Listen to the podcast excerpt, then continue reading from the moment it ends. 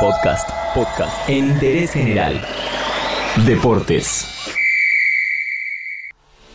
Para los millennials es la tía de Oriana, pero para el resto de la humanidad es una de las tenistas más grandes que dio el circuito femenino. Ganadora de 27 títulos a lo largo de su carrera, llegó a ser la número 3 del mundo. Cumpleaños Gabriela Sabatini, y de esto hablamos en Interés General.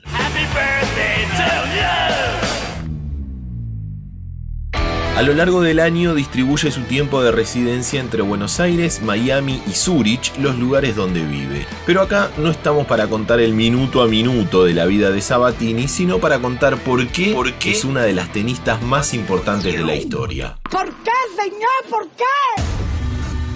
Decíamos que ganó 27 títulos. Entre ellos, se alzó con el US Open allá por el año 90. Ese fue el único Gran Slam que ganó, pero sus actuaciones en estos torneos siempre dieron que hablar. Por ejemplo, fue cuatro veces semifinalista en el Abierto de Australia, cinco veces lo hizo en Roland Garros y en Wimbledon, la catedral del tenis, llegó una vez a la final y tres veces a la semi. Decíamos que en 1990 ganó el US Open, pero en 1988 ya había llegado a la final de dicho torneo. Como vemos, siempre coqueteando con la gloria. Thank you very much. Ladies and gentlemen, your 1990 U.S. Open Women's Champion, Gabriela Sabatini.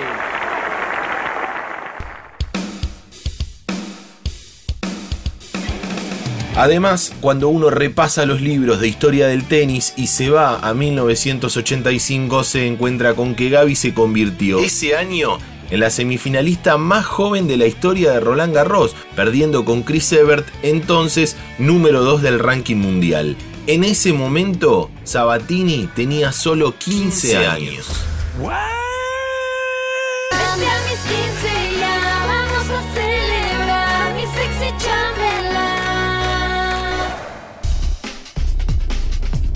Además de los 27 títulos de manera individual, ganó 12 en dobles. Para seguir poniendo en contexto lo grande que es Sabatini dentro del tenis femenino, hay que decir que es la que más veces derrotó a la alemana Steffi Graf. Lo hizo 11 veces. Otra tenista histórica que tiene a Gaby en su biografía es Martina Navratilova, ya que el último partido de Martina fue contra la Argentina. Sabatini ganó 6-4 y 6-2 y le puso punto final a la carrera de la checa nacionalizada estadounidense. Game over. Sabatini se retiró con solo 26 años. Jugó su último partido oficial el 15 de octubre de 1996, cuando perdió en el abierto de Zurich con la estadounidense Jennifer Capriati por 6-3 y 6-4. El anuncio fue nueve días más tarde, el 24 de octubre. En el año 2000 fue galardonada con el premio Conex de Brillante a la mejor deportista de la década, otorgado por la Fundación Conex. El mundo del tenis también la reconoció con las dos distinciones más importantes que hay.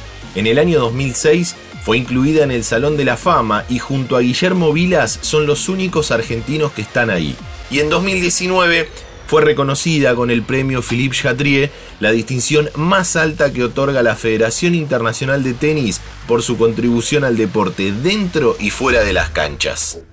La ciudad de Buenos Aires la declaró como ciudadana ilustre, un reconocimiento justo y necesario para la nacida en Villa Devoto y que representó a River en su niñez y parte de su adolescencia. Además, el pueblo italiano de donde viene su familia paterna le dio la llave de la ciudad, en plena pandemia, el US Open a través de Twitter anunció que Gaby conquistó el torneo virtual de campeonas del abierto de los Estados Unidos, celebrado a través de una encuesta en redes sociales. Fue elegida la mejor de la historia. Cuando sale la discusión de los mejores deportistas argentinos de la historia, Gaby está en el podio. Nunca baja de ahí. Sin duda que todo lo que hizo en su carrera sigue vigente, por más que pasen los años. Sabatini está en el Olimpo del deporte mundial. De esto hablamos en Interés General.